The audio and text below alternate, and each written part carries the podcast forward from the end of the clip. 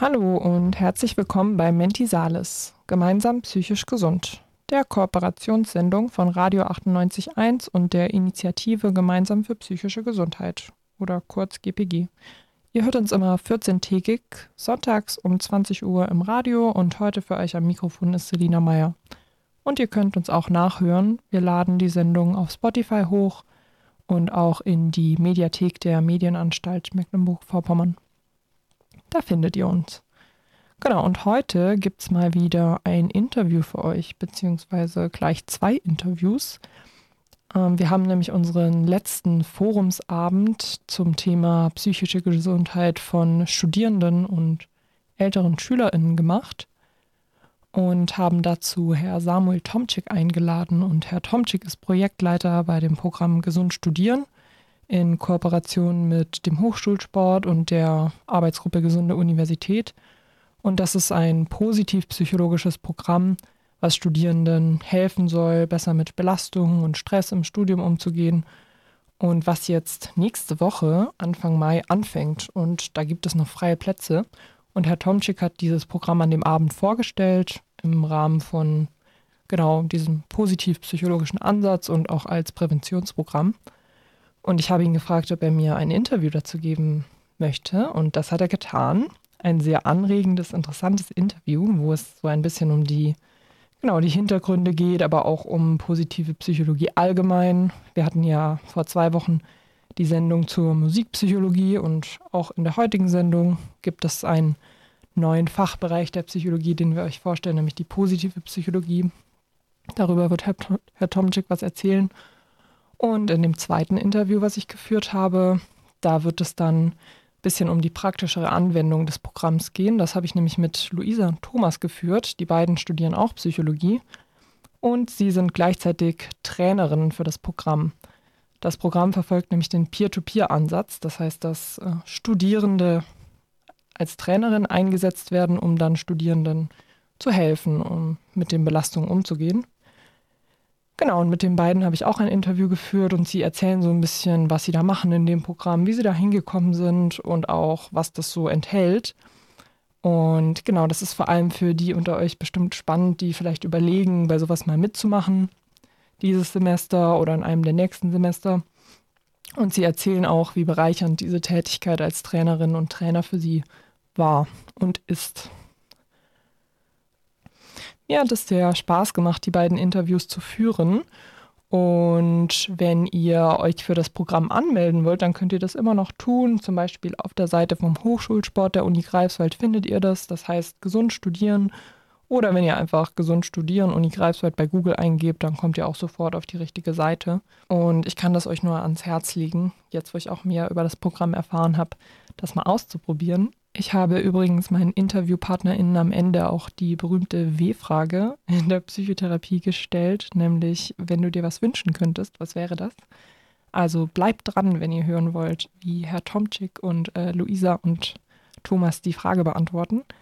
Und bleibt natürlich auch dran, weil wir heute wieder coole Musik haben und zwar so richtige Wohlfühlmusik, die mir zumindest immer richtig gute Laune macht, wenn ich sie höre und die ich mir auch gern anhöre, wenn ich eh schon gut gelaunt bin. Wenn ihr was dazu wissen wollt, kann ich euch unsere letzte Sendung ans Herz legen über Musikpsychologie. Dann viel Spaß bei der heutigen Sendung und bis zum nächsten Mal bei Mentisalis. Gemeinsam psychisch gesund. Ja, willkommen ähm, heute hier bei Mentisalis, dem, der Radiosendung, dem Podcast gemeinsam für psychische Gesundheit. Und heute bin ich nicht alleine im Studio. Ich habe nämlich den Herr Samuel Tomczek bei mir. Samuel Tomczek ist äh, Juniorprofessor für Digital Health and Prevention am Lehrstuhl für Gesundheit und Prävention an der Uni Greifswald. Und genau, vielleicht können Sie sich noch mal selber nur ganz kurz vorstellen, damit die Hörerinnen und Hörer Ihre Stimme mal gehört haben. Und dann würde ich starten mit der ersten Frage. Wunderbar, ein toller Vorschlag. Vielen Dank. Ich freue mich auf ein spannendes Gespräch heute. Wie Sie schon gesagt haben, Juniorprofessor für Digital Health and Prevention am Institut für Psychologie Forschungsbereiche sind positive Psychologie, Gesundheitspsychologie, Präventionsforschung und auch unter dem besonderen Bezug auf digitale Technologien. Mhm. Okay, mich würde als Einstiegsfrage mal so interessieren, wie Sie überhaupt zur Psychologie und dann auch in die Fachrichtung Gesundheitspsychologie und Prävention gekommen sind. Das ist eine gute Frage. Das ist auch ein unterschiedlicher Weg gewesen, dahin zu kommen. Ganz ursprünglich ist, glaube ich, so wie es bei vielen ist, die Frage, was man denn so studieren sollte, was einen interessiert, was man denn nach dem Abitur dann so Schönes macht. Ich fand Psychologie als Fach interessant, weil es eine relativ breite Ausbildung bietet und eine sehr solide Methodenausbildung hat. Das hat mich sehr früh angesprochen. Ich hatte damals überlegt, Medizin zu studieren und habe mir auch die Veranstaltung angeschaut am Anfang. Das war damals an der Universität Heidelberg und dann auch an der Universität Freiburg. Und äh, da hat mich die Medizin dann nicht so stark angesprochen, weil es zu stark verschult war für mich. Also man hat sehr früh sehr viel vorgesetzt bekommen an Stundenplänen, an Aufgaben, an Kursen und das hat einem sehr viel Luft genommen zum Atmen. Und mhm. Studium, das war meine Hoffnung damals, ist ein Raum, der einem auch Zeit bietet, sich zu entfalten, Interessen zu entwickeln oder auszuprobieren und neben den Inhalten, die man lernt, natürlich auch so ein bisschen Persönlichkeit zu bilden, also sich einfach da ein bisschen auszuleben. Und das hat die Psychologie mir dann ermöglicht, neben der fundierten methodischen Ausbildung. Das war der Weg zur Psychologie für mich. Mhm, das ist ja schön, dass Sie das so sagen. Also wir haben ja im Vorgespräch schon darüber geredet, dass das gar nicht mehr so selbstverständlich ist, dass man im Studium auch so ein bisschen nach links und rechts schaut, weil der Stundenplan so dicht ist und aus anderen Gründen auch. Aber schön, dass Sie das für sich so machen konnten, auf jeden Fall. Ähm, ja, Sie haben gerade schon so die Methodenausbildung angesprochen im Studium. Ich finde die auch sehr gut, dass wir die haben und auch so eingänglich.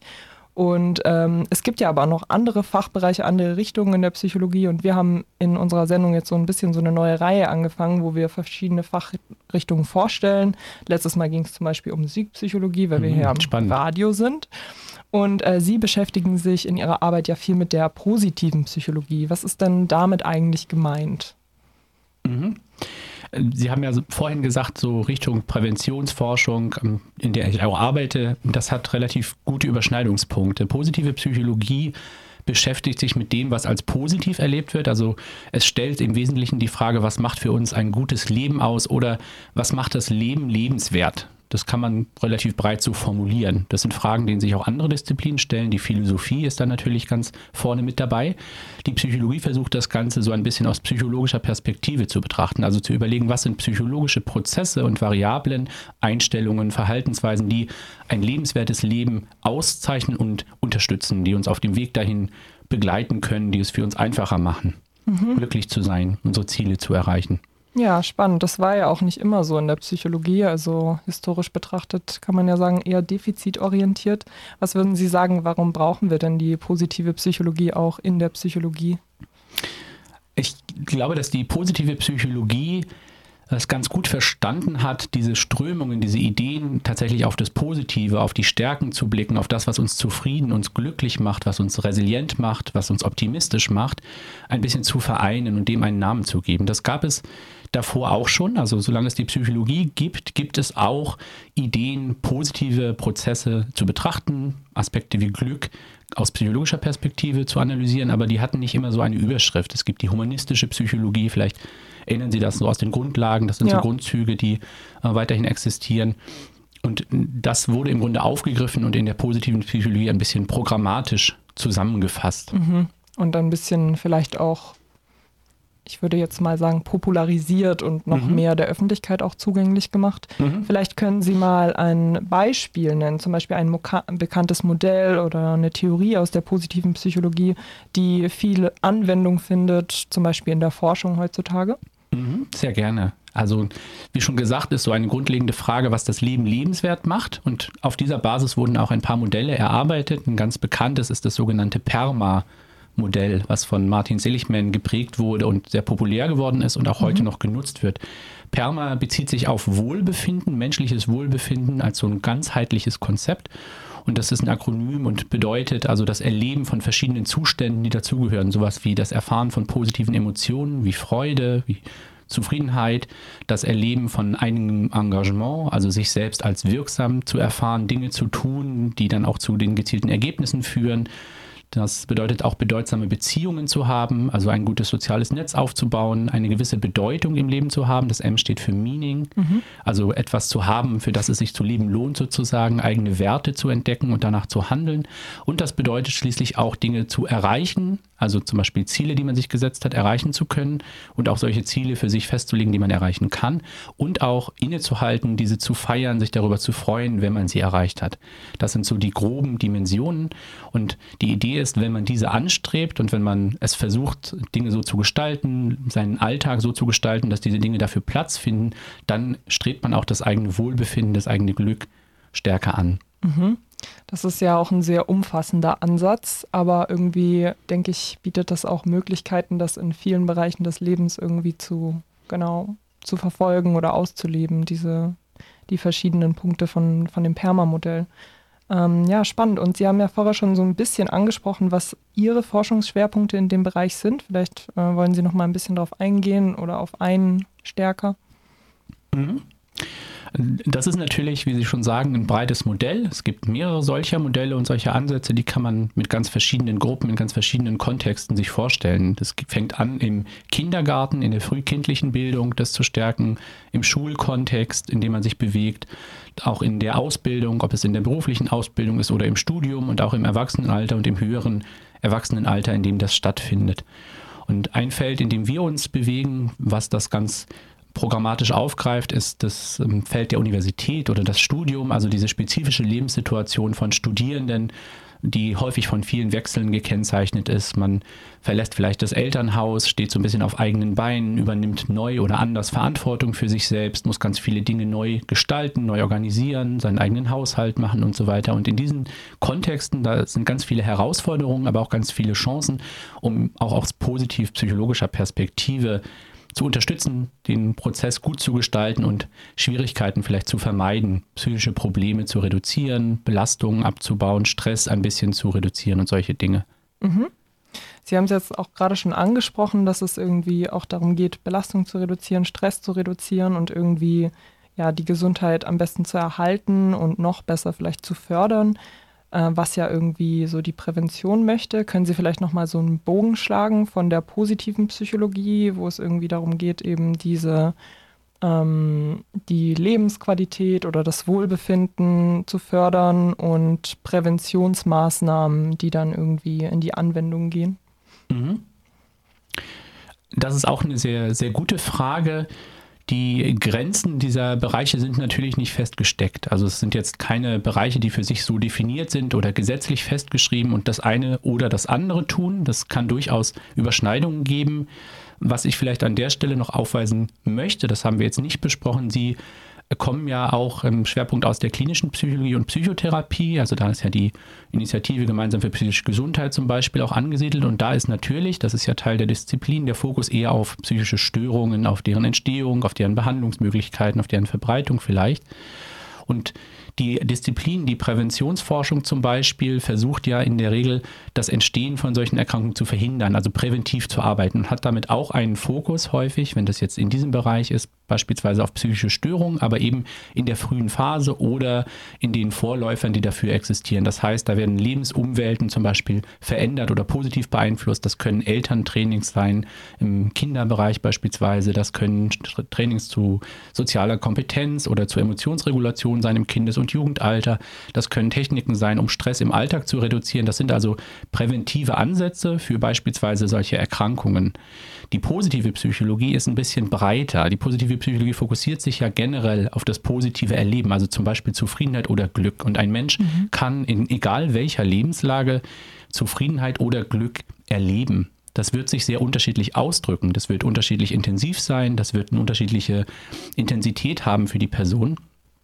Aber es ist trotzdem da und die positive Psychologie versucht so ein bisschen den Fokus zu richten auf diese Konstrukte, auf diese Aspekte des Lebens und wie diese gestärkt werden können, wie diese sich vielleicht positiv auswirken, wie man damit gut arbeiten kann. Mhm. Das bedeutet, es ist, würde ich sagen, ein bisschen querliegend zu diesen Bereichen. Ich kann mich also aus einer Perspektive, sagen wir, mit Optimismus befassen, die das eher als einen Teil der Persönlichkeit sieht. Ich kann das als Teil einer Situation beschreiben. Ich kann das als Umgang, als Strategie beschreiben, mit Belastungen, Erkrankungen umzugehen und diese Bezüge herauszuarbeiten und zu schauen, was davon in welcher Situation wie wirkt und wie hilfreich ist und wie man das fördern kann. Das wären so Fragen aus der aus der positiven Psychologie im Prinzip. Das mhm. heißt, das kann sowohl zum Beispiel im klinischen Bereich als auch eben in der Allgemeinbevölkerung, in der Prävention, die weiter früh vorne ansetzt, Anwendung finden. Ja, spannend. Das ist quasi also so ein Querschnittsthema, was man eigentlich ähm, in verschiedenen Fachbereichen auch mit reinnehmen kann oder vielleicht auch so eine Linse, durch die man irgendwie gewisse Dinge sehen kann. Mhm. Mhm. Das finde ich eine sehr schöne Metapher, genau. Es ist ja. eher so eine Brille, die man aufsetzt ja. oder eine Linse, mhm. um die Dinge dadurch so ein bisschen zu betrachten. Ja, spannend. Also ich habe das ja vorher schon angesprochen, in der klinischen Psychologie ist ja oft irgendwie so dieser defizitorientierte Sichtweise, was ja irgendwie so eine andere Linse ist, durch die man Dinge sehen kann. Und äh, in der positiven Psychologie, so wie ich das verstanden habe, gibt es oft so ressourcenorientierte Brillen, die man aufsetzen kann. Also, dass, äh, dass man sich anschaut, was sind Ressourcen von Menschen. Und da würde ich Sie nochmal fragen, können Sie einmal erklären, was denn, was denn eine Ressource sein kann oder wie man Ressourcen definiert und vielleicht auch ein Beispiel nennen? Mhm. Ja, Ressourcen sind im Grunde Dinge, auf die man zugreifen kann, um bestimmte Ziele zu erreichen, Mittel, die man nutzen kann, um eine Aufgabe zu bewältigen. Das ist eine relativ allgemeine Beschreibung. Das sind aber sehr alltägliche Dinge. Wenn ich zum Beispiel eine Steuererklärung machen muss, dann brauche ich ein bestimmtes Wissen dafür, damit ich sie ausfüllen kann beispielsweise über meine Bilanzen im letzten Jahr oder so, das wäre hilfreich. Und dann wäre dieses Wissen eine Ressource, die ich habe, um die Erklärung auszufüllen. Mhm. Das ist jetzt keine psychologische Ressource, die man so jeden Tag braucht, aber man kann das sich natürlich vorstellen. Wenn ich beispielsweise eine Erkrankung habe oder eine Diagnose bekomme und damit gut umgehen will und für mich eine Vision entwickeln, wie ich das positiv verarbeiten kann, wie ich das gut integrieren kann, eine Behandlung in meinen Alltag beispielsweise, dann setzen da psychologische Ressourcen an wie zum Beispiel eben Optimismus als eine Ressource oder Resilienz als eine Ressource, also die Perspektive, die dann etwas verändert wird, die Einordnung in das größere Ganze, die Bildung eines Sinnzusammenhangs und so weiter. Das sind dann psychologische Prozesse, die da greifen. Und Ressourcen gibt es auf vielen verschiedenen Ebenen. Das eine war jetzt Wissen, das sind dann eher individuelle Ressourcen oder Optimismus. Es gibt aber auch soziale Ressourcen, also zum Beispiel ein Freundeskreis oder eine Familie, die etwas auffängt oder die mit einem auch über schwierige Dinge vielleicht sprechen kann. Das wären soziale Ressourcen. Es gibt auch materielle und finanzielle. Und die wirken sich natürlich alle auf das eigene Erleben aus. Aus mhm. der Psychologie oder der psychologischen Perspektive schauen wir uns in der Regel stärker psychologische Ressourcen oder aber psychologische Verarbeitung von anderen Ressourcen an. Ja, spannend. Ich finde es auch sehr interessant, dass Sie zuerst das Beispiel der Steuererklärung genommen haben als äh, Ressource, wenn man weiß, wie das geht, weil das äh, für viele Menschen ja eher stressig ist, für mich eingeschlossen. Aber vielleicht versuche ich das jetzt mal so zu sehen, dass es gut, dass es eine Ressource ist, dass ich das kann. Mhm. Vielleicht ist es dann nicht mehr so stressig, wenn ich das mache. Äh, das finde ich schön. Wunderbar. Das wäre auch tatsächlich so eine der Strategien in der positiven Psychologie zu sagen, ja, das ist vielleicht eine Herausforderung, aber darin steckt möglicherweise eine Ressource. Wenn man mhm. das geschafft hat, wenn Sie dann die Erklärung doch ausgefüllt und sogar rechtzeitig abgeschickt, fristgerecht eingereicht haben, dann können Sie sich auch richtig freuen. Ja. Und dann sich was Gutes zu tun, das wäre super. Das wäre so klassisch ein Ansatz der positiven Psychologie. Mhm. Die negiert gar nicht die Herausforderungen des Lebens oder die Schwierigkeiten, die auftreten können. Die Probleme, auch die Belastungen, die man jetzt in der klinischen Psychologie beispielsweise stärker fokussiert, die sieht die positive Psychologie auch, aber sie versucht dann zu fragen, was tut dann in dem Moment vielleicht gut, was ist hilfreich und wie kann man mit der Situation noch besser umgehen oder was Positives ihr abgewinnen sozusagen. Mhm. Okay, das fand ich gerade nochmal ähm, richtig gut und schön, dass wir das nochmal abgegrenzt haben, weil ich glaube, viele Menschen, die nicht Psychologie studieren oder sich nicht so auskennen, wenn sie positive Psychologie hören, dann denken sie vielleicht irgendwie an so, ja, wie Menschen am besten glücklich werden, so als Catchphrase mal. Aber das finde ich gut, das nochmal zu sagen, dass eben die Herausforderungen des Lebens doch auch gesehen werden, aber halt, dass mehr irgendwie ein ähm, vielleicht konstruktiver Umgang damit dann gesucht wird. Hm? Vielleicht darf ich da noch ein kurzes Beispiel geben. Ja, genau.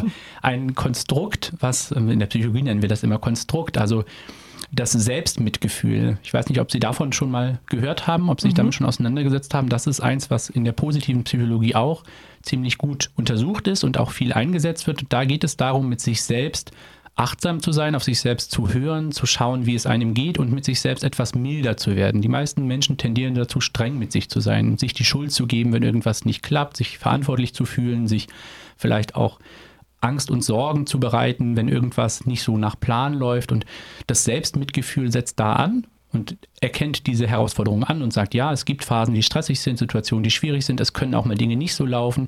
Vielleicht ist man auch mal schuld an manchen Sachen, aber es versucht zu sagen, stopp, versuch nicht so hart mit dir zu sein. Versuch mhm. mit dir ein bisschen angenehmer umzugehen. Versuch mit dir so umzugehen wie mit einem guten Freund, einer guten Freundin. Also einfach einen etwas milderen Ton anzustimmen. Das ist so die Grundidee. dahinter. Ja, dass man quasi vom, vom inneren Kritiker oder der inneren Kritikerin eher zur inneren Freundin so mhm. kommt. Mhm. Ja, so, so ungefähr, genau. Und mhm. das ist etwas, was man dann in verschiedenen Alltagssituationen, Lebenssituationen trainieren kann, sich bewusst machen kann. Unter anderem auch eben bei Belastungen, aber auch in anderen Situationen, vielleicht im sozialen Umgang oder wenn irgendwo Konflikte schwelen oder so, dass man sich das einfach immer wieder aufrufen kann. Das wären mhm. auch so Strategien positiver Psychologie für den Alltag im Prinzip. Ja, super, dass Sie das schon ansprechen mit Trainings und Alltag und Anwendung, ähm, weil Sie sind ja auch Projektleitung bei dem positivpsychologischen Programm Gesund Studieren, das Sie mit Ihrem Team gemeinsam und in Kooperation mit der AG Gesunde Universität entwickelt haben. Und darum soll es ja heute auch ein bisschen gehen. Und ich würde Sie gerne bitten, dass Sie einmal kurz erklären, worum es bei dem Programm geht und vielleicht auch so ein bisschen, was, was der Hintergedanke ist. Mhm. Gesund studieren haben wir jetzt schon ein paar Semester lang angeboten an der Universität und dankenswerterweise in Kooperation mit der Gesunden Universität und dem Hochschulsport an der Uni Greifswald.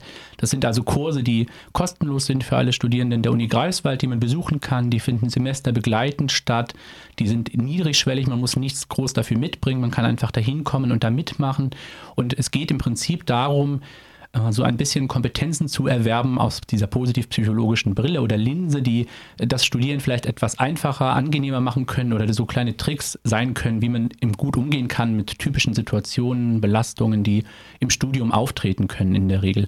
Das ist so dieser Hintergrund. Und wir haben das entwickelt, weil wir festgestellt haben, dass es so etwas bisher noch nicht gibt, was ähm, aber in anderen Standorten, an anderen Standorten gute Erfolge erzielt hat. Und mhm. es gab äh, spezifische Angebote, sowas wie ein Stressbewältigungstraining. Das sind aber häufig eher Programme, die so vielleicht akut helfen können, dass man sagt, wenn man gerade in der Stressphase ist, was kann man dann machen, um den akuten Stress zu reduzieren? Die wirken nicht unbedingt so langfristig. Positiv-psychologische Interventionen, das sagt uns die neuere Forschung, scheinen tatsächlich ziemlich erfolgsversprechend in langfristiger Perspektive zu sein. Also Kompetenzen aufzubauen, die dann auch über mehrere Semester und vielleicht sogar Jahre hinweg einem helfen können, mit zum Beispiel Stress, Prüfungsangst oder Prüfungsstress oder so weiter umgehen zu können. Hm. Das ist ja auch richtig äh, spannend und vielversprechend, weil das Programm an sich ja gar nicht so viele Termine enthält und das wäre ja super, wenn es dann so lang vorhält und irgendwie am besten für das ganze Studium einen Kompetenzen vermittelt. Ja, wir hoffen. Mhm. Mhm. Und ähm, können Sie noch was dazu sagen, was es ähm, für verschiedene Bereiche abdeckt, das Programm? Mhm. Das Programm basiert auf äh, natürlich der Fachliteratur zu dem Thema und lehnt sich entsprechend an empirische und theoretische Vorarbeiten an und fokussiert auch auf Bereiche, die bisher schon sehr gut untersucht, also belegt worden sind, dass es tatsächlich auch langfristige Effekte für diese Veränderungen gibt. Und das sind so grundlegende Konzepte aus der positiven Psychologie, die wir ein bisschen näher bringen wollen. Das sind die Charakter- oder Signaturstärken, also das mhm. Entdecken der eigenen Stärken, der Fokus darauf, was genau macht mir eigentlich Spaß oder gelingt mir vielleicht gut und warum und wie kann ich das ein bisschen besser noch in meinen Alltag bringen? Wie finde ich dafür Möglichkeiten, das umzusetzen? Charakterstärken, das sind dann solche Dinge wie Mut, Mut vielleicht oder Tapferkeit. Es können aber auch Aspekte sein wie Freude oder Dankbarkeit. Und das einfach mal für sich so ein bisschen zu entdecken, zu überlegen, was steckt für mich eigentlich dahinter, was ist für mich wichtig und wie kann ich das integrieren, wäre ein Teil davon. Mhm. Dankbarkeit ist auch ein eigener Termin, also ganz konkret zu überlegen, wie wirkt eigentlich Dankbarkeit aus der psychologischen Perspektive, wie kann man das erlernen, Dankbarkeit im Alltag und wann ist es aufgesetzt, wann ist es ehrlich und wie kann mhm. ich das sozusagen nutzbar machen für mich. Dann haben wir das Thema Achtsamkeit. Das habe ich bisher bewusst ausgespart als Begriff, weil der auch häufig damit verbunden wird und ja auch nicht unkritisch gesehen wird heute. Und da geht es einfach darum, grundlegende Strategien auch zur Achtsamkeit zu erlernen, diese Konzepte, die wissenschaftlichen Konzepte, die buddhistischen Konzepte mhm. zur Achtsamkeit mal kennenzulernen und auch da Strategien, so einzelne Übungen zu haben, die man gut in den Alltag integriert. Wann kann ich Achtsamkeit nutzen? Wann hilft mir das vielleicht? In welchen Situationen möchte ich das mal ausprobieren? Und wie kann ich das gut machen? Mhm. Das sind so Punkte, genau. Dann haben wir noch einen Termin zum positiven Reframing. Auch das ist ein Begriff, den manche etwas schwierig finden. Das ist aber an sich gar nicht so schlimm. Es ist ein, eine Idee der positiven Umbewertung oder Neubewertung sozusagen von Situationen. Da geht es einfach darum, einen kleinen Blick ein bisschen auf verschiedene Situationen zu ändern, zu versuchen, in auch herausfordernden Situationen manchmal das Positive zu sehen, die Chancen eher in den Blick zu nehmen und weniger die Herausforderungen oder Belastungen, die da sichtbar werden. Das kann also eingeübt werden und das äh, wird trainiert. Dann haben wir das Selbstmitgefühl, was ich schon angesprochen habe, als ein Thema. Und schließlich der bei uns letzte Termin im Programm beschäftigt sich mit Humor und Lachen. Hm. Das ist wahrscheinlich auch auf den ersten Blick denkbar, warum Humor sinnvoll sein kann und dass das irgendwie heilsam sein kann aus psychologischer Perspektive. Wir gucken da aber noch mal ein bisschen genauer auch in den Forschungsstand. Es gibt viele verschiedene positive und auch negative Funktionen von Humor und gucken uns Aspekte wie Lach-Yoga beispielsweise mal genauer an, um zu schauen, was wir daraus vielleicht lernen können und was wir vielleicht auch bleiben lassen möchten. Hm, daran habe ich auch gerade gedacht, an das Lach-Yoga. Bisschen, ich habe das einmal, glaube ich, mitgemacht. Das war leicht befremdlich, aber es war definitiv auch lustig. Das glaube ich, das berichten die meisten, ja. ja. Ja, spannend. Ich habe ja auch ein Interview geführt mit zwei studentischen Trainerinnen aus dem Programm, Thomas und Luisa, weil ähm, das ja auch im Peer-to-Peer-Ansatz abläuft. Das heißt, dass eben Studierende TrainerInnen sind und dann das Programm für Studierende ähm, anbieten. Und sie haben dann ein bisschen von ihren ähm, Erfahrungen berichtet und ihre beiden Module noch mehr vorgestellt. Und das äh, hört ihr dann auch im Anschluss. Genau, ähm, mich würde noch interessieren, das Programm wird ja auch wissenschaftlich begleitet, wie Sie auch schon gesagt haben, um am besten wahrscheinlich noch mehr rauszufinden, wie das wirkt oder ähm, ob es wirkt und was es für langfristige ähm, Wirkungen haben kann. Wie läuft denn die wissenschaftliche Begleitung jetzt speziell für dieses Programm in Greifswald ab? Mhm. Ja, dadurch, dass wir das bei uns am Lehrstuhl unterstützen, binden wir es natürlich in die begleitende Forschung ein. Wir möchten das evaluieren, um einfach sicher zu sein, dass das, was wir machen, auch funktioniert, dass es einen Sinn hat, dass es auch Personen etwas bringt. Und das untersuchen wir in dem Fall, indem wir einmal Befragungen nutzen, die wir vor dem Programm durchführen. Das sind so kurze Fragebögen zu spezifischen Aspekten, etwa der aktuellen Belastung oder der Zufriedenheit, aber auch der Nutzung oder Bekanntheit dieser Strategien und Inhalte, die wir erarbeiten. Und die führen wir vor und nach dem Programm durch und dann nochmal im Abstand von etwa sechs Monaten, um so eine Idee zu haben, was längerfristig davon noch genutzt wird und wie mhm. sich das auswirkt. Und wir haben zusätzlich auch noch äh, Tagebücher, so Abendtagebücher, die wir begleiten, nutzen, dass also Personen ein bisschen dokumentieren können, wie das so im Alltag aussieht, damit wir so einen Einblick bekommen, was von dem, was wir mit den äh, Studierenden da erarbeiten und besprechen, bleibt eigentlich hängen und wird auch genutzt. Und wir haben auch nach jedem Modul nochmal so eine Abfrage, weil die bei uns wöchentlich immer stattfinden, was jeweils davon so mitgenommen wurde, sozusagen nach jeder Woche ungefähr nach dem Termin. Was haben Sie aus der letzten Woche noch erinnert? Was davon haben Sie mal ausprobiert an Strategien? Hat Ihnen das was gebracht? Also da versuchen wir auf verschiedene Weisen sozusagen Daten zu erfassen, Angaben zu erheben, die wir dann gut auswerten können. Mhm. Und wir machen das nicht nur alleine, sondern wir führen eine Kooperation durch mit der Universität Potsdam. Okay. Das ist dann vor allem auch, also natürlich inhaltlich, dass wir das Programm möglichst vielen Studierenden anbieten können, aber auch aus Forschungssicht gut, weil wir natürlich eine größere Gruppe von Studierenden dann haben und das vielleicht etwas belastbarer ist, wenn wir die statistischen Auswertungen vornehmen möchten. Mhm. Ich stelle mir jetzt das, was Sie beschrieben haben, an wissenschaftlicher Begleitung auch total hilfreich für die Teilnehmenden vor, weil sie ja gleichzeitig auch in eine Selbstreflexion gehen wahrscheinlich, wenn sie äh, das Tagebuch schreiben oder die, die Fragebögen ausfüllen. Und das kann ja auch dann für die Person individuell nochmal total hilfreich sein. Genau, das ist auch ein guter Punkt. Das mhm. ist sozusagen ein positiver Benefit, den die Leute noch dazu haben. Was äh, wir auch machen, damit es eben auch wissenschaftlichen Standards an der Stelle genügt, ist, dass wir auch eine Kontrollgruppe erfassen. Das heißt, es mhm. sind Studierende, die nicht am Programm teilnehmen, die aber im gleichen Zeitraum ebenso befragt werden. Auch die füllen Tagebücher aus, auch die nehmen an den Fragebögen, Erhebungen teil, aber die geben natürlich keine Bewertung dieser Module wöchentlich ab, weil sie diese Kurse ja nicht besuchen. Mhm. Aber die anderen Aspekte machen sie genauso, führen sie genauso durch, damit wir eine Kontrollgruppe haben und dann auch Interventions- und Kontrollgruppe, wie wir das immer so schön nennen, gut miteinander vergleichen können. Naja, ah spannend. Das heißt, es ist richtig auch eine experimentelle Studie. Mhm. Mhm. Ja, toll. Und können Sie vielleicht schon erste Erkenntnisse aus den Befragungen von den Teilnehmern auch vielleicht der letzten Durchgänge mit uns teilen? Ja, einen kleinen Einblick kann ich, glaube ich, schon geben. Wir sind tatsächlich noch dabei, einen Teil der Daten aufzuarbeiten und äh, jetzt im Sommersemester stehen auch noch mal Nacherhebungen an, also nach den sechs Monaten sozusagen von dem letzten Kurs, den wir im Wintersemester hatten. Die ersten Auswertungen sind aber schon ziemlich vielversprechend. Also wir haben tatsächlich in den Ergebnissen schon eine Reduktion des Stresserlebens, wir haben eine Erhöhung von Studienzufriedenheit beispielsweise gesehen und noch eine vermehrte Nutzung, das ist für uns natürlich besonders schön, der Strategien, die wir trainiert haben, an denen wir gezielt gearbeitet haben. Mhm.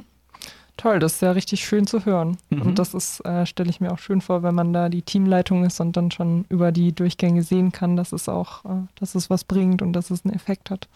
Ja, das freut uns auch. Und was vielleicht auch noch schön ist, einfach mal um das noch nachzuschieben, dadurch, dass wir das Projekt auch ein, mit der gesunden Uni zusammen beworben haben, hat es schon Eingang gefunden, auch in, in weitere Netzwerke, zum Beispiel zur Hochschule Gesundheit. Mhm. Und ich habe auch schon mehrmals Kontakt gehabt mit unterschiedlichen Hochschulen, Fachhochschulen, Universitäten, die tatsächlich an dem Programm selbst Interesse haben oder etwas Ähnliches aufbauen wollen vor Ort und sich dazu austauschen möchten, weil sie diesen Ansatz so gut finden in dem Peer-to-Peer-Format, dass mhm. also Studierende mit anderen Studierenden arbeiten und dass der Fokus mal zur Abwechslung nicht auf Stress, auf Belastung, auf Probleme oder Schmerzen, sondern eben auf Ressourcen, auf positiven Dingen, auf Wohlbefinden, auf Dankbarkeit und so weiter liegt und dadurch auch ein bisschen breiter zugänglich ist.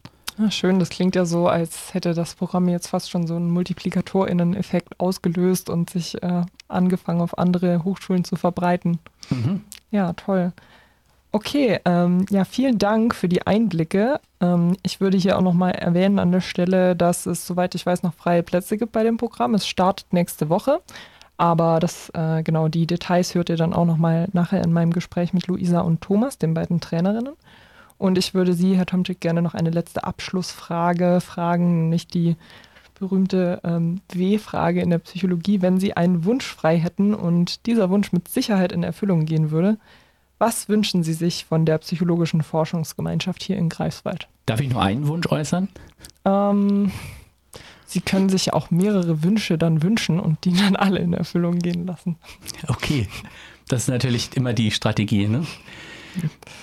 Ich würde mir von der Forschungsgemeinschaft in Greifswald wünschen, dass sie etwas stärker zusammenwachsen könnte, etwas weniger vielleicht sich selbst ernst nähme und etwas mehr auf das Gemeinsame schaute. Das wäre, glaube ich, mein Wunsch. Und mhm. tatsächlich zu überlegen, wo die Gemeinsamkeiten, wo die Wurzeln sind, das ist so das Schöne an so einem Ansatz wie dem positivpsychologischen, das er querliegend ist. Man kann den aus allen Bereichen sehr gut aufgreifen, wenn man das möchte. Das findet sich ja im Forschungskonzept am Institut für Psychologie auch schon ansatzweise wieder, weil die psychische Flexibilität, die da im Zentrum steht, ein Kernkonzept der positiven Psychologie auch ist. Deshalb ist das eigentlich ganz schön. Und das, das würde ich mir, glaube ich, wünschen, ja, mhm. dass das an der Stelle zusammenkommt, um eben für diese Sache gemeinsam zu arbeiten und die anderen Dinge, die vielleicht dem im Weg stehen mögen, etwas weniger schwer zu nehmen. Das heißt, dass wir alle mal die Brillen der anderen Personen der anderen Forschungsgruppe aufsetzen ja. und uns ein bisschen mehr unterhalten. Ja. Das wäre ganz schön. Schön. Okay, dann vielen Dank fürs Gespräch und schönen Tag noch. Sehr gerne, ebenso. Dann heiße ich euch herzlich willkommen hier im Studio. Und ich bin heute nicht allein im Studio.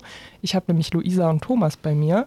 Die beiden sind studentische Trainerinnen bei dem Programm Gesund Studieren und genau, bevor die beiden euch erzählen, was sie da machen, würde ich sagen, stellt euch doch selber einmal kurz mit eurem Namen vor, damit die Hörerinnen und Hörer auch eure Stimme kennenlernen. Und ich will euch gleich noch eine persönliche Frage mitgeben, nämlich, was ist eure Lieblingsfachrichtung der Psychologie? Thomas. Ja, ich bin Thomas, bin 35 Jahre alt, studiere im 10. Semester Psychologie und ja, mein Lieblingsfach in der Psychologie ich denke, das dürfte entweder die Diagnostik an sich sein, weil das unglaublich spannend ist, immer ein bisschen Detektiv spielen. Und ansonsten auch gerne alles, was im klinischen Bereich ist. Psychotherapie, mega spannend.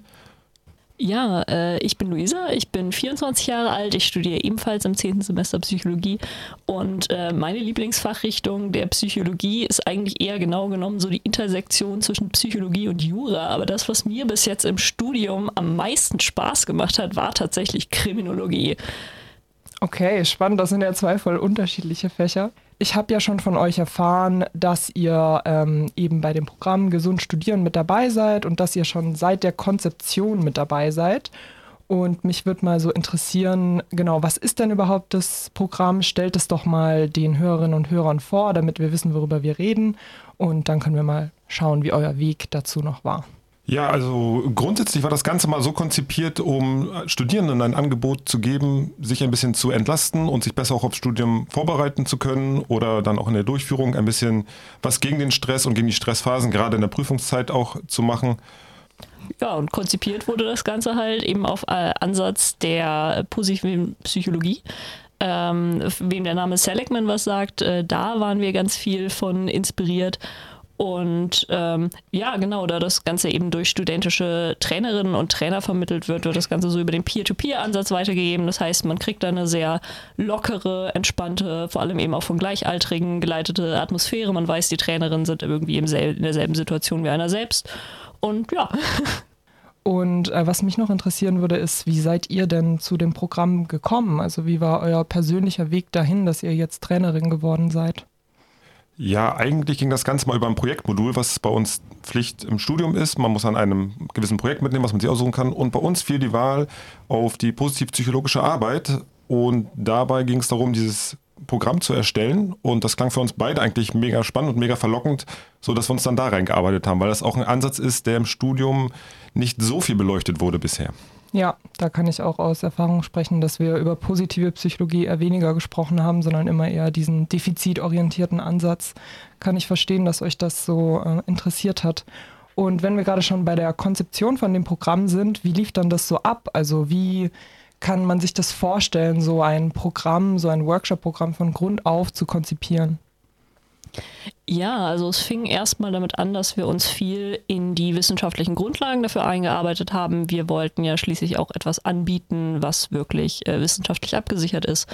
Und äh, deswegen fand eben erstmal ganz viel Einarbeitung in das Thema statt. Herr Tomczek hat uns eine wundervolle Einarbeitung in das Thema gegeben, hat viele Vorträge für uns gemacht, hat uns viele hilfreiche Quellen gegeben, in die wir uns eingelesen haben.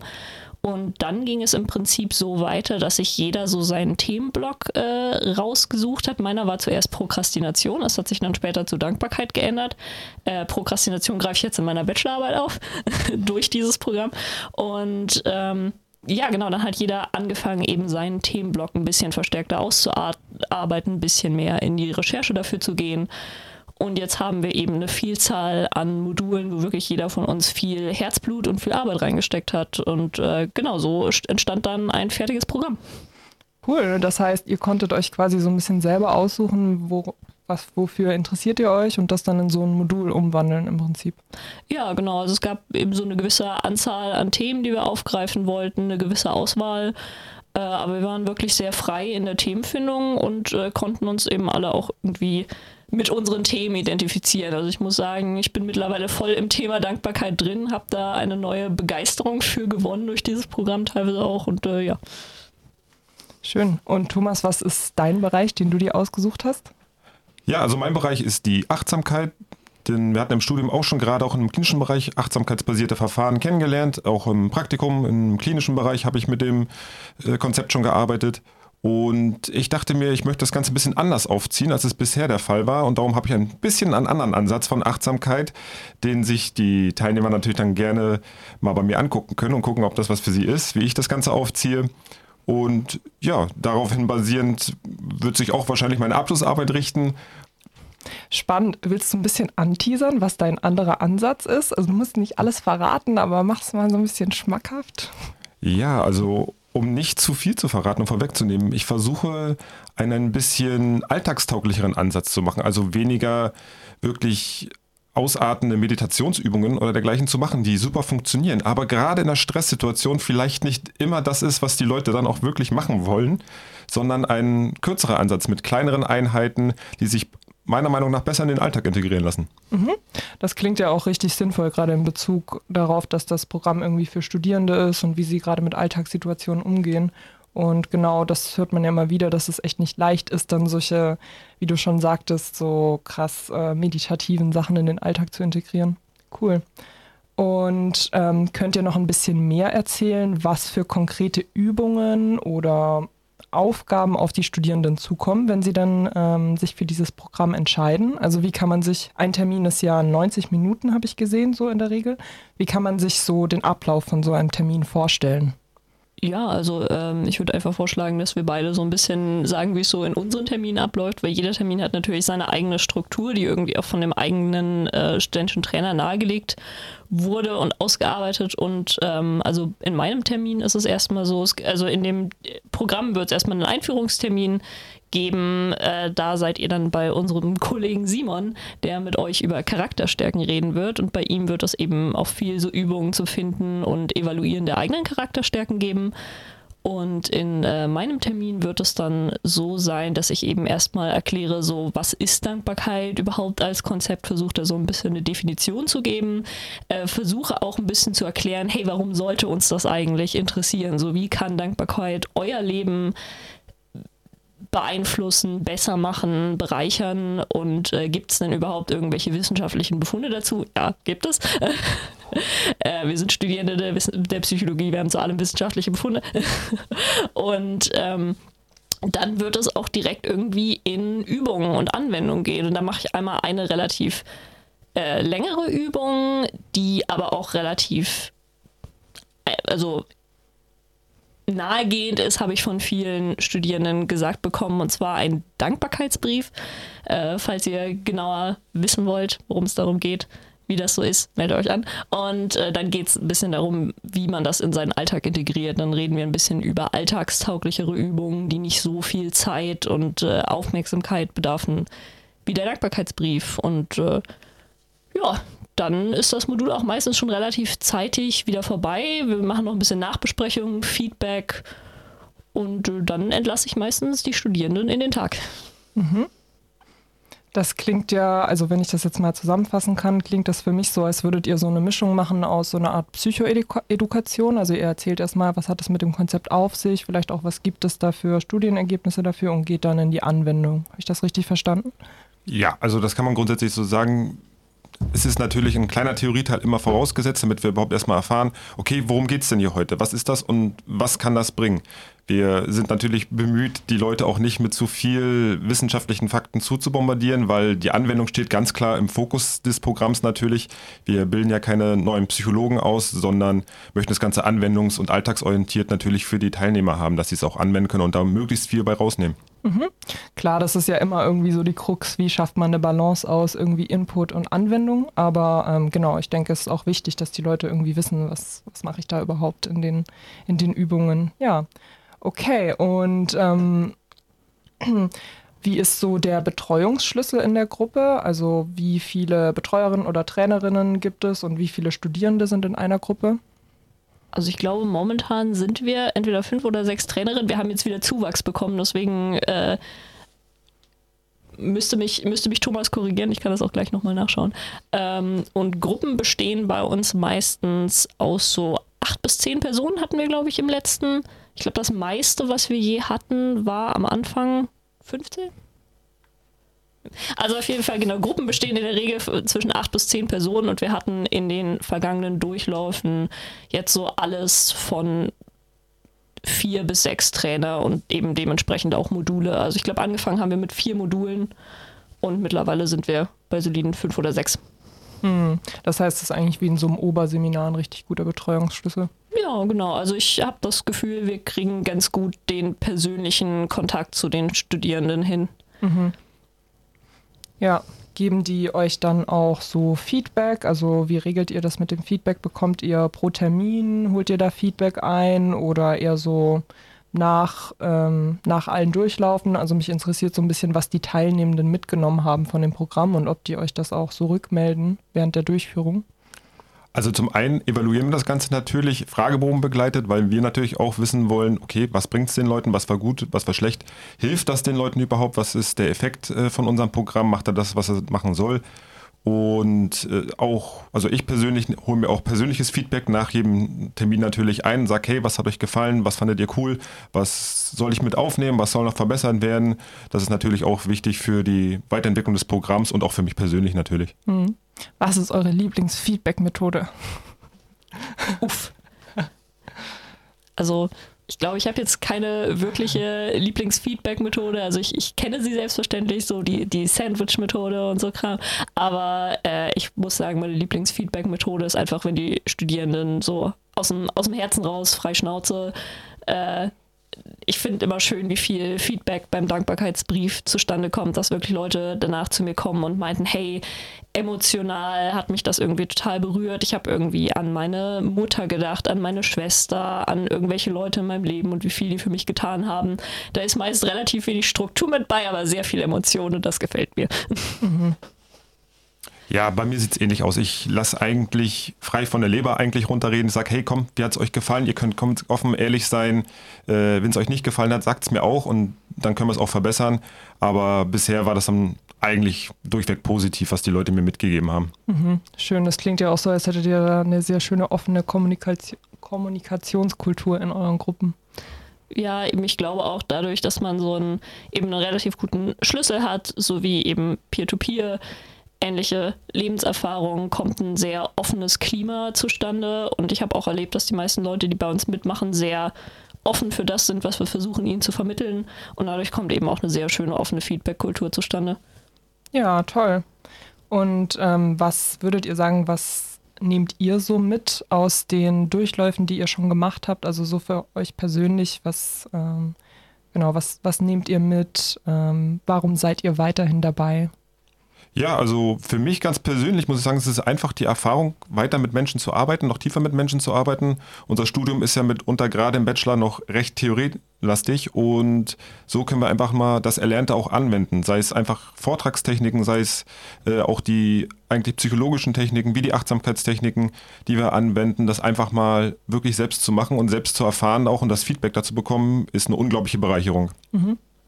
Ja, genau, mir geht es da ganz ähnlich. Und wenn man direkt von Anfang an mit dabei war, sowas zu konzipieren, sowas zu entwickeln, dann ist das auch irgendwie so ein bisschen in Anführungszeichen mein Baby und man möchte das auch nicht mehr so wirklich aus der Hand geben. Man hat selber super viel daraus mitgenommen. Ich habe selber einen ganz neuen Stellenwert der Achtsamkeit und der psychischen Gesundheit in meinem Leben dadurch entdeckt und ja, es macht einfach unglaublich viel Spaß, mit Menschen zu arbeiten. Es macht unglaublich viel Spaß, mit dem Team hinter gesund zu studieren, zu arbeiten. Ähm, es macht unglaublich viel Spaß, mit der Tomchick zu arbeiten wir haben eine gute Zeit.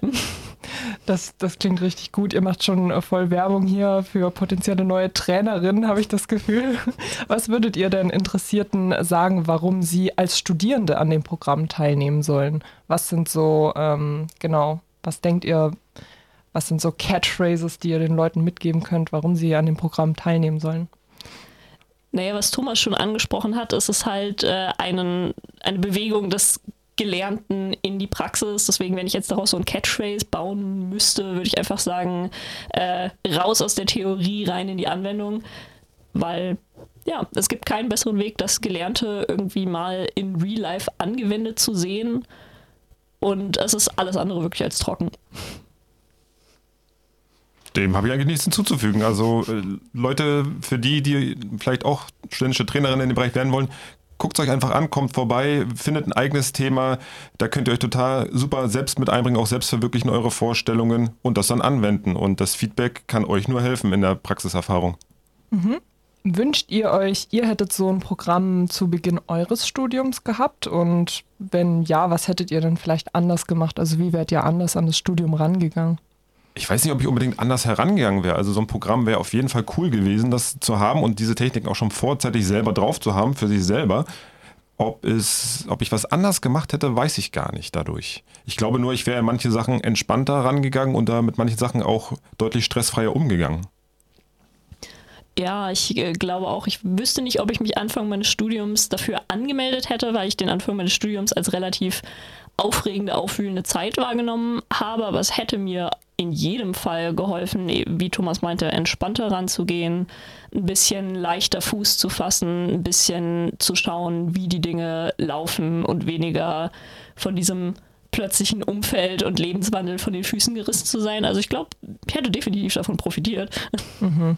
Ich glaube, mir geht es auch so. Also ich bin mir auch nicht sicher, bei mir gab es das Programm wahrscheinlich sogar schon, als ich angefangen habe, aber ich habe damals noch online studiert und hätte, ich weiß gar nicht, ob es damals, gab es auch eine Online-Version, gab es, ich genau, sehe Nicken, ja. ja.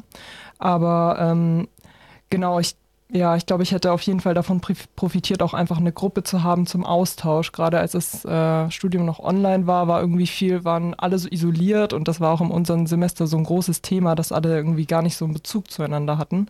Und ich glaube, das hätte da richtig helfen können. Und genau, das können aber ja Studierende jetzt auch immer noch haben. Wollt ihr noch mal so ein bisschen die Hard Facts sagen? Also wann startet das Programm? An wen kann man sich wenden, wenn man mitmachen will? Äh, genau, wie lange dauert es? Was sind die Termine? Okay, also das Programm startet offiziell am Dienstag, dem 2.5., aber wir haben mehrere Termine. Das wäre eben einmal Dienstag von 16 bis 18 Uhr, am Mittwoch, dem 3.5. dementsprechend von 12 bis 14 Uhr und nochmal von 16 bis 18 Uhr. Äh, da sind jeweils die Einführungstermine und wenn ihr Lust habt mitzumachen, dann könnt ihr einfach direkt bei Google eingeben, gesund studieren Greifswald, dann findet ihr es auch sofort. Da findet ihr dann auch äh, nochmal eine Seite, wo alle schönen Facts aufgelistet sind. Ihr findet direkt die Buche, den, den Link, wo ihr euch einbuchen könnt. Sehr schön, ja. Dann geht's los. Wir würden uns unglaublich natürlich auf euch freuen. Dann geht es erstmal mit einer kleinen Einführungssitzung los, sowie eben dem Termin zu Charakterstärken, den ich vorhin schon mal angeteasert hatte. Okay, super. Dann äh, wissen die Leute ja schon mal, ähm, was sie erwartet, wenn sie mitmachen wollen. Und zum Abschluss würde ich euch noch gerne die in der Psychologie allseits bekannte Wunschfrage stellen. Wenn ihr euch irgendwas wünschen könntet und sicher wärt, dass der Wunsch auch in Erfüllung, in Erfüllung geht, was wünscht ihr euch für Greifswald als Studienstandort? Ja gut, wenn ich da einen Wunsch frei, das ist immer so schwer in einem Wunsch zu packen, würde ich tatsächlich sagen, okay, die Uni bräuchte einfach ein bisschen, ein bisschen, kleines bisschen mehr von allem. So ein kleines bisschen modernere Ausstattung, noch mehr Lehrpersonal, dass dort die Lehre auch äh, sichergestellt werden kann, die bereits sehr gut ist, aber auch noch Luft nach oben gibt durch. Ich merke es immer in der Psychologie, einen gewissen Personalmangel auch. Dadurch, dass die Stellen begrenzt sind, also würde dort ein bisschen mehr finanzielle Unterstützung, ob es vom Land ist, ähm, durchaus der Lehre auch gut tun und der Forschung. Ja, ich würde da total mitgehen. Also wenn mir ein Gin erscheinen würde und sagen würde, hey, was wünschst du dir für den Standort Greifswald, würde ich sagen, eine allgemeine Förderung der Psychologie in Greifswald und der Gin würde verzweifeln, weil er nicht genau wüsste, was damit gemeint ist. Und das ist genau das, was Thomas meinte, so ein bisschen mehr von allem. Insgesamt studiere ich hier natürlich gerne und bin super zufrieden, aber wenn der Standort Psychologie in Greifswald gestärkt werden würde, wäre das natürlich etwas sehr, sehr Schönes und davon würden wir wahrscheinlich alle profitieren. Mhm. Gerade dass solche Programme, wie wir sie machen, auch in Zukunft stattfinden können und vielleicht auch noch äh, ausgebaut werden. Okay, vielen Dank. Ja, ich hoffe einfach mal, dass der Gin unter den Hörerinnen und Hörern war und diese Wünsche in Erfüllung gehen lässt. Ich danke euch sehr, dass ihr da wart. Mir hat es Spaß gemacht und jetzt ist nur noch zu hoffen, dass ihr Hörerinnen und Hörer auch voll Bock auf das Programm bekommen habt und euch anmeldet. Danke, Luisa und Thomas. Sehr, sehr gerne. Es hat auch sehr Spaß gemacht. Tschüss. Tschüss. Tschüss.